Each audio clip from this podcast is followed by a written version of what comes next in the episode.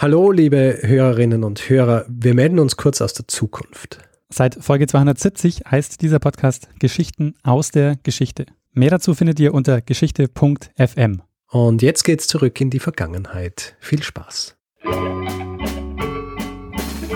Lernen ein bisschen Geschichte. Lernen ein bisschen Geschichte, dann werden Sie sehen, Herr Reporter, wie das sich damals entwickelt hat. Wie das sich damals entwickelt hat. Hallo und herzlich willkommen bei Zeitsprung Geschichten aus der Geschichte. Mein Name ist Richard. Und ich bin Daniel. Ja, letzte Folge habe ich etwas erzählt über die Republik Ragusa.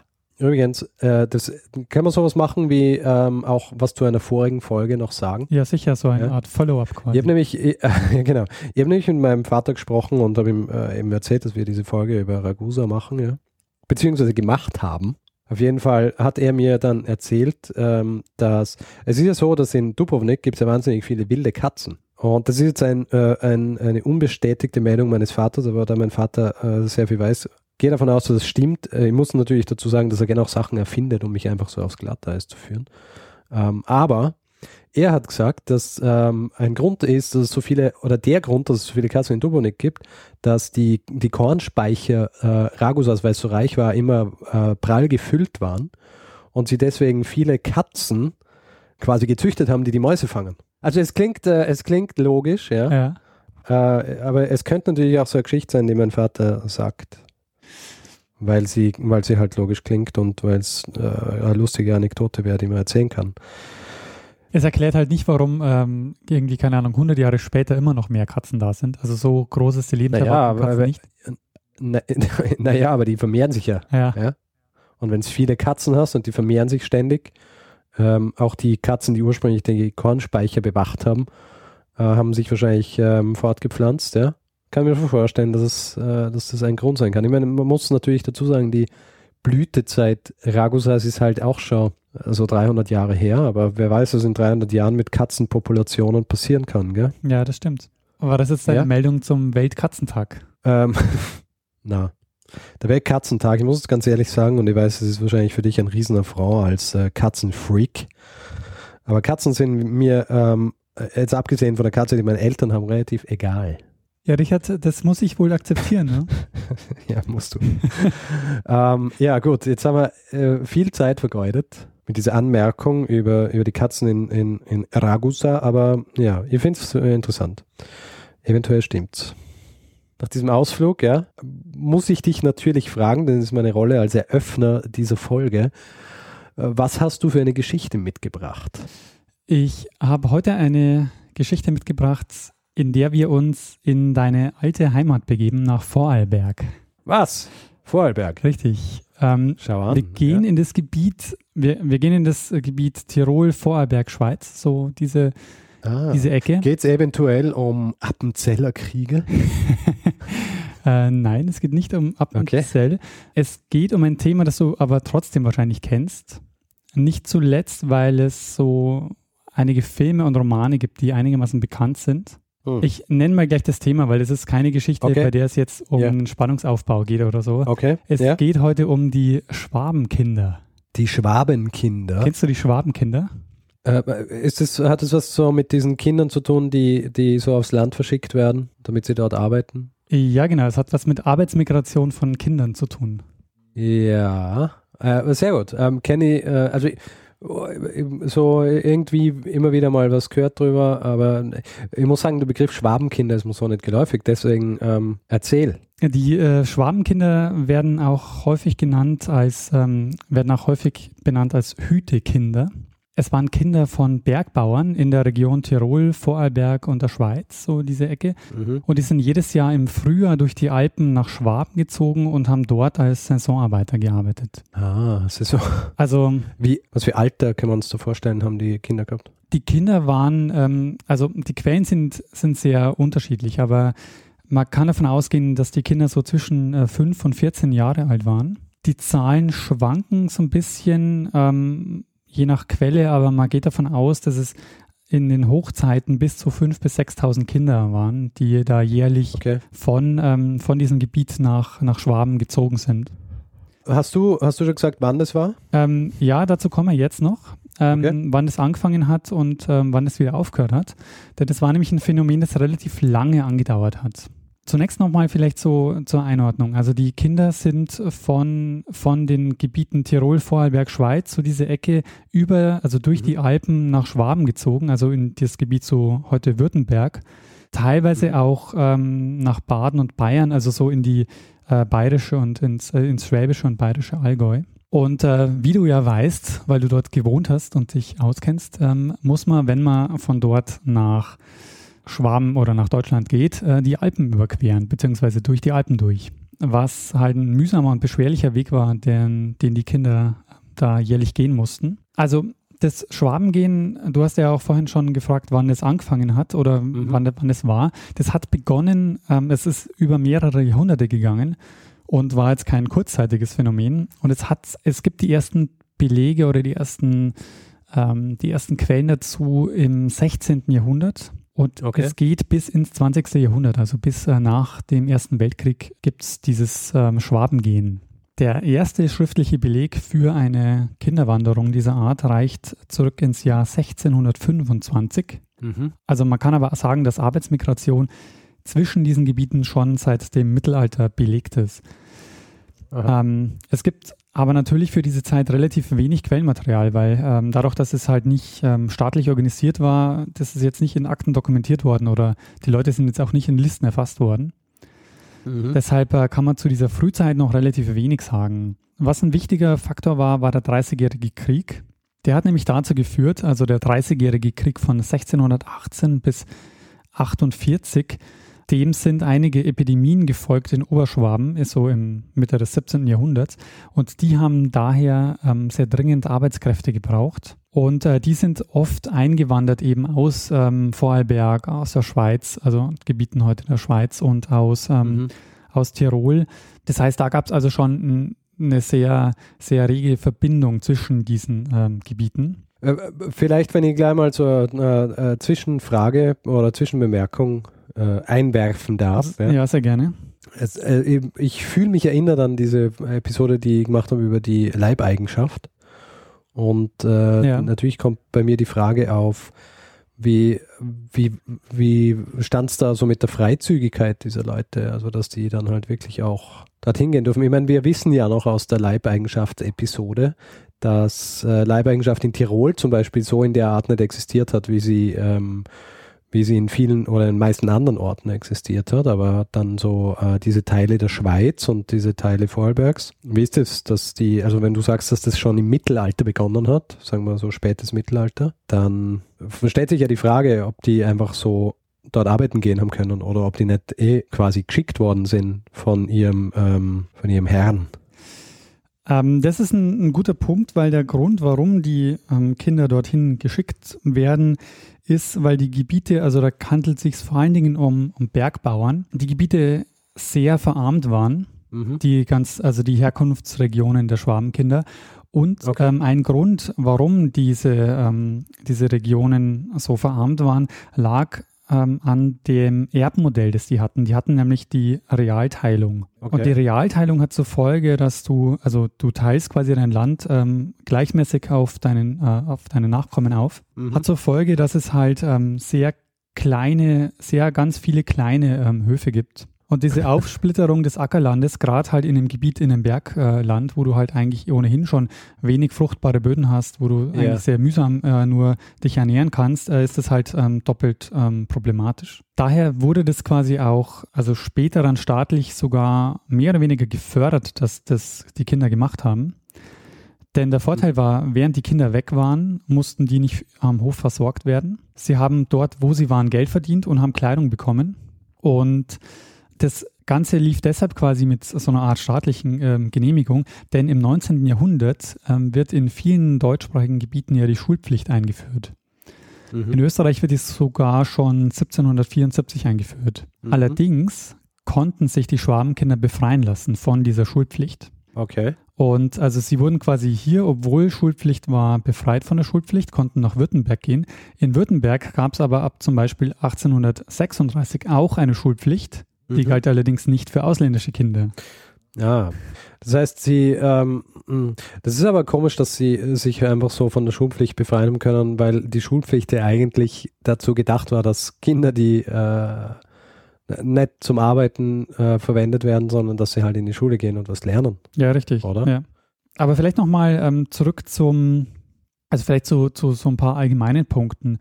Also ich habe schon gesagt, so in der Hochphase kann man so von, geht man so von 5.000 bis 6.000 Kindern aus, ähm, die im Alter von 5 bis 14 Jahren, manchmal sagt man so vielleicht erst so ab 7 bis 16 oder so, aber so in dieser wirklich Zeit, wo sie wirklich Kinder waren, ähm, mussten sie also über diese Bergpässe gehen und ähm, die größten Hindernisse war zum einen der Arlbergpass, wo sie wirklich Mhm. 1700, äh, 1800 Meter überwinden mussten. Mhm. Und ähm, sehr hart haben es auch die Kinder aus dem, ähm, die Finchker Kinder getroffen. Die mussten nämlich den Reschenpass auch noch überwinden mit 1400 Metern. Okay. Also je nach Heimatort und Witterung ähm, sagt man, dass die Kinder so zwischen zwei und zehn Tagen unterwegs waren und Fußmärsche von circa 30 Okay. Kilometern am Tag äh, zurücklegen mussten. Ähm, Mhm. Da die meisten Eltern aber keine Wegzehrung mitgeben konnten, haben die Schwaben, Schwabenkinder durften quasi ähm, betteln und den sogenannten Zehrpfennig sich erbetteln. Ja, der Zehrpfennig, okay. Und erst Ende des 19. Jahrhunderts ähm, gibt es dann ja die Möglichkeit, mit der Bahn zu fahren. Also die Arlbergbahn wird eröffnet 1884. Dann gibt es noch eine Eisenbahnstrecke Ravensburg-Friedrichshafen ab 1847 und äh, auch ähm, ein ganz wichtiger Punkt, wo dann auch viele, wo wir dann später auch noch dazu kommen werden, wie das organisiert wurde. Die Dampfschifffahrt auf dem Bodensee beginnt 1891. Ähm, in den Dörfern, also in den Bergtälern, wurden die Kinder Anfang der Sommersaison zusammengeführt von ähm, Schwaben-Kinderführern, weil ähm, die Kinder sind natürlich nicht alleine dorthin ähm, gegangen, sondern mit Begleitung von Erwachsenen. Ähm, das waren meist Pfarrer, die die Kinder also ähm, gesammelt haben und dann in Gruppen mit ihnen über äh, dann nach Schwaben gegangen sind. Ähm, diese Personen, also diese Pfarrer oder Priester, die waren dann auch Ja. dafür zuständig, auf den Märkten einen anständigen Preis auszuverhandeln. Das klingt ja wie ein Sklavenmarkt hier. Äh, Sklavenmarkt ist ein guter Hinweis, da kommen wir nämlich ähm, auch später nochmal dazu.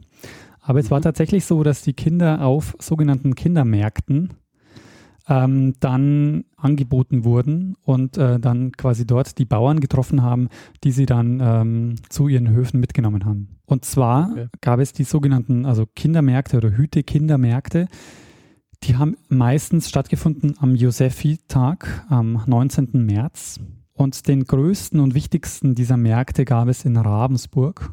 Und dann Okay. gab es noch ein paar kleinere oder auch in Friedrichshafen gab es noch einen, in Kempten und dann noch so ein paar kleinere ähm, dieser, dieser Märkte. Und auf diesen Märkten, ich habe da mal ein Zitat aus dem Korrespondenzblatt des Württembergischen Landwirtschaftlichen Vereins von 1823. Das ist nämlich der, die erste schriftliche Erwähnung, dass es so einen speziellen Markt für Kinder gibt. Ja, da heißt es, ein besonderes Interesse gewährt auch der jedes Frühjahr stattfindende Markt mit Tiroler und Schweizer Kindern, die da selbst ankommen, um sich an Bauern der dortigen Gegend als Treib- und Hirtenbuben und als Kindsmägde zu verdingen. Bis Ende des 19. Jahrhunderts hatte der Hütekindermarkt in Ravensburg ähm, eine zentrale Bedeutung und dann, als die Dampfschifffahrt aufkommt, verlagert sich dann das Ganze nach Friedrichshafen. Und auf dem Markt lief es dann so ab, dass sich ein Bauer ein Kind auswählt und mit dem Begleiter oder mit dem Kind dann ähm, den Lohn und die Art der Arbeit aushandelt. Ja. Und wenn sich dann beide einig waren, dann erfolgte quasi per Handschlag die Übereinkunft und ähm, der Bauer hat dem Kind dann ein Haftgeld gezahlt. Das war ein kleiner Geldbetrag quasi zum Zeichen des Vertragsabschlusses. Ein Haftgeld. Ein Haftgeld, genau. Von was für einer Menge sprechen wir hier? Also die Kinder haben zwei Dinge bekommen ähm, in, als, als Lohn. Und zwar zum einen haben sie Geld bekommen und traditionellerweise haben sie auch noch einen doppelten Satz Kleidung bekommen. Doppelt Häs, hat man dazu gesagt. Also sie haben also einen doppelten Satz Kleidung bekommen und ähm, Geld. Und ähm, ich habe eine Quelle gefunden, wo es heißt, dass um 1900 gab es für eine Saison Arbeit zwischen 40 und 70 Mark. Und jetzt ähm, ist natürlich auch so ein bisschen der Punkt, dass es Bemühungen gab, auch die Sicherheiten für die Kinder zu verbessern, gerade so äh, dann Mitte, Ende des äh, 19. Jahrhunderts. Ja, quasi schon, also wenn, wenn du quasi als, als Kind auf diesem Markt stehst und per Handschlag quasi äh, diesem Bauern gegenüberstehst und, und dem vertrauen musst, dass er quasi auch wirklich ähm, in diesem, diesem halben Jahr, wo du dort bist, ähm, für dich sorgt ja. äh, und dir dann auch wirklich am Ende das Geld gibt, gab es dann einen, ähm, zum Beispiel einen Verein für Hütekinder und jugendliche Arbeiter für Tirol und Vorarlberg. Und äh, okay. äh, das waren dann so Vereine, die haben dann wirklich versucht, die Situation der Kinder zu verbessern und ihnen Sicherheiten zu schaffen. Also sie haben dann zum Beispiel ähm, die Lohnzusagen auch versucht ähm, nachzuverfolgen, dass die ähm, dass die Kinder auch wirklich den Lohn bekommen. Als es dann schon Dampfschifffahrt gab am Bodensee, haben dann zum Beispiel auch Charterschiffe ähm, angemietet, um dann die Kinder ähm, nach Ravensburg oder nach Friedrichshafen zu bringen. Du fragst dich vielleicht, was haben die Kinder denn äh, gearbeitet? Was mussten die tun? Ja. Die haben ähm, quasi so die normalen Stallarbeiten gemacht. Also sie haben quasi im Sommer ähm, auf, dem, auf dem Feld gearbeitet, haben im Stall gearbeitet. Die Mädchen mussten im Haushalt äh, mithelfen als, also die Jungen haben quasi als Knechte gearbeitet und die, die Mädchen als Mägde. Mhm. Und eine der Tätigkeiten, die oft ähm, von den Kindern gemacht wurde, war das Viehhüten, deshalb auch der Name Hütekinder.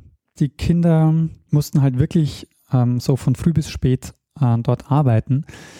Sie hatten allerdings einen freien Tag während dieser Zeit und zwar den Blutfreitag. Kennst du den? Äh, Blutfreitag, äh, nein. An dem Blutfreitag, äh, da habe ich nämlich schon eine Folge mal Stimmen der Kulturwissenschaften gemacht. Okay. Da gab es nämlich in Weingarten eine sehr bekannte Reiterprozession. In der Woche vor Pfingsten ist das. Und okay. die ähm, Schwabenkinder hatten traditionell an diesem Tag frei und haben äh, den Tag in Weingarten verbracht. Die Kinder sind also dieser, dieser Markt in Ravensburg war meistens also am Josefi-Tag im März und die Kinder sind dann geblieben bis Oktober, bis spätestens allerdings Martini im November. Da sind sie dann wieder zurück. Mhm. Und an diesem Tag haben sie dann das Geld bekommen, das sie verdient haben und eben dann den doppelten Satz Kleidung. Was ist, wenn jemand nicht gezahlt hat? Ja, das ist ähm, eine gute Frage. Also das äh, weiß ich ehrlich gesagt nicht, was da passiert ist, bevor diese Vereine gegründet wurden. Ja.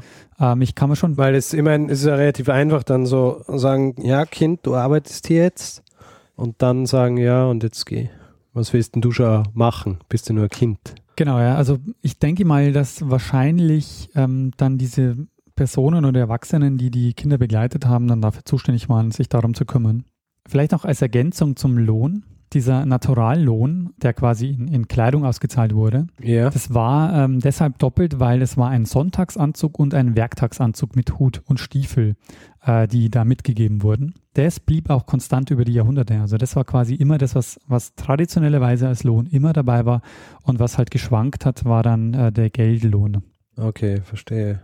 Es gibt eine sehr rege Aufarbeitung des Themas zum Beispiel ein EU-Projekt ähm, und die erfassen zum Beispiel auch die Wanderwege. Und es gibt äh, ganz viele Karten mit Marschrouten der Kinder. Und es okay. gibt ein EU-Projekt, das heißt schwabenkinder.eu. Da gibt es ganz viel Unterrichtsmaterial und Infos und eben auch eine interaktive Wanderkarte. Ähm, unter anderem auch eine Datenbank, wo man ähm, die ähm, Schwabenkinder recherchieren kann und jede Menge Ausstellungen. Also ähm, wenn du mal wieder in der Gegend bist, vielleicht ähm, wäre das was für dich. Ja, ich mag, ich mag so, also ich mag so diese aufgearbeiteten Sachen eh ganz gern. Ne? Also vor allem, also für sowas, das auch, äh, das ja auch wenig beleuchtet wird eigentlich, weil es die und wenig in den Geschichtsbüchern landet. Ähm, bevor dieses Schwabengängertum ähm, dann aufhört zu existieren, gibt es noch eine diplomatische Verwicklung, die ich sehr witzig fand. Und du hast vorhin nämlich schon das richtige Stichwort dazu genannt, nämlich ähm, Sklavenhandel. Ja. Es äh, kommt nämlich dazu, dass im Jahr 1908 berichtet oder berichten mehrere amerikanische Zeitungen über die Kindermärkte in Friedrichshafen und schreiben darüber, dass die Kinder temporär in die Sklaverei verkauft werden. Und dieser Vorwurf der, des Sklavenhandels, der sorgt in Deutschland und Österreich für große Entrüstung. Also das geht sogar wirklich bis in die obersten Regierungskreise, die sich darüber echauffieren, dass man von den USA den Vorwurf bekommt, dass man hier äh, Kinder äh, Sklavenhandel betreibt. Ja, das kann ich mir vorstellen. Jetzt müssen wir noch zum Ende der Folge noch das Ende dieser Kinderarbeit oder dieser, dieses Schwabengens ähm, klären. Die Kindermärkte wurden 1915 offiziell abgeschafft. Das Schwabengehen nimmt aber erst nach dem Ersten Weltkrieg ab und endet oder nimmt dann ganz rapide ab 1921. Und der Grund dafür ist, dass Württemberg die Schulpflicht auch für ausländische Kinder einführt. Der größte Hemmschuh quasi, dass das erst so spät passiert ist, war halt die ähm, heimische Wirtschaftslobby in, in Württemberg, die das halt verhindern wollte, weil die haben halt billige Arbeitskräfte ähm, gebraucht und Ja. wollten, dass das natürlich nicht aufhört. Ja. Aber man kann sagen, dass die unorganisierte Form des Schwabengehens ähm, dann trotzdem noch vereinzelt wohl weitergegangen ist, bis ähm, in die Jahre äh, nach dem Zweiten Weltkrieg. Also es gibt wohl auch unmittelbar nach, in der Nachkriegszeit äh, noch Belege, dass das vereinzelt und unorganisiert noch trotzdem weitergeführt wurde. Weshalb ich dachte, dass du die Ja. Geschichte kennst, ist, weil es gibt nämlich äh, sehr viele popkulturelle Bearbeitungen des Themas. Ja. Äh, zum Beispiel den Roman Hungerweg von Tirol zum Kindermarkt in Ravensburg von Ottmar Franz Lang. Das ist häufig ähm, Schullektüre. Ja. Und es gibt eine Verfilmung des Buches Die Schwabenkinder, die Geschichte des Kaspanatze von Elmar Mhm. äh, Beroy. Das ist das Buch und es ist verfilmt worden unter anderem mit Tobias Moretti in der Hauptrolle.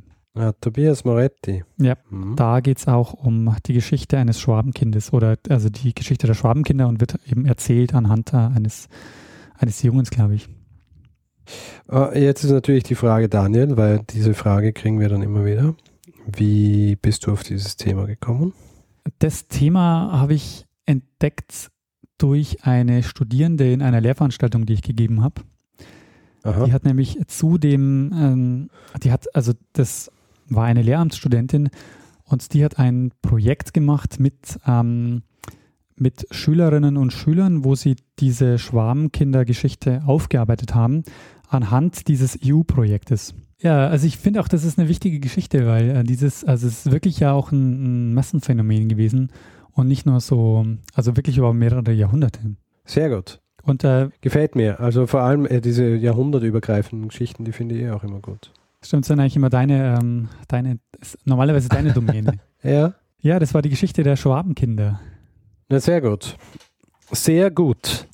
Ähm, ja, ich würde sagen, äh, dann äh, äh, belassen wir es dabei für heute Ja, und ähm, geben wir auch unseren Zuhörerinnen und Zuhörern die Möglichkeit, auch deine Geschichte zu kommentieren bzw. zu feedbacken.